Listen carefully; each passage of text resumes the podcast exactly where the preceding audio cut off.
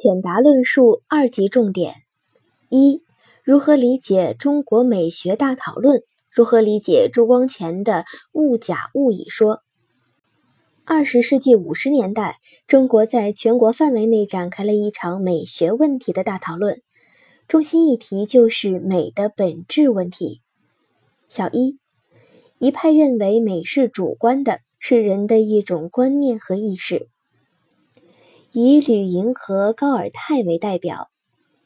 吕莹，同一个东西，有的人会认为美，有的人却认为不美，所以美是物在人的主观中的反应，是一种观念。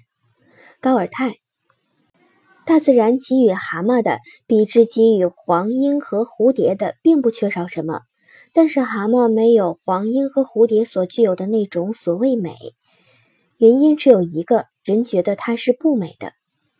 小二，一派主张美是客观的，不依赖人而存在。以蔡颐为代表，蔡颐，美的东西就是典型的东西，美的本质就是事物的典型性。小三，一派主张美是主观与客观的统一，以主观去统一客观。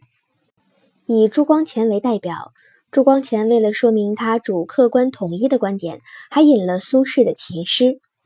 若言琴上有琴声，放在匣中何不明？若言声在指头上，何不于君指上听？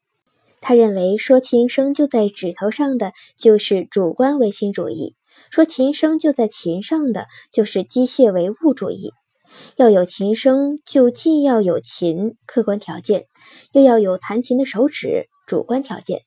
总而言之，要主观与客观的统一。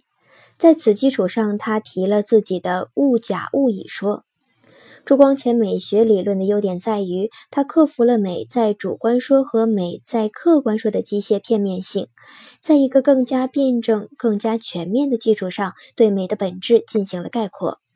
朱光潜美学理论的缺点在于，尽管他在学说中强调了美的客观性，但从理论逻辑上推理，他还是否定了美的客观性，强调了社会人的主观性的决定作用。此外，他还把人的意识与人的实践，把社会意识与社会存在混淆了起来，这也是其理论的不足之处。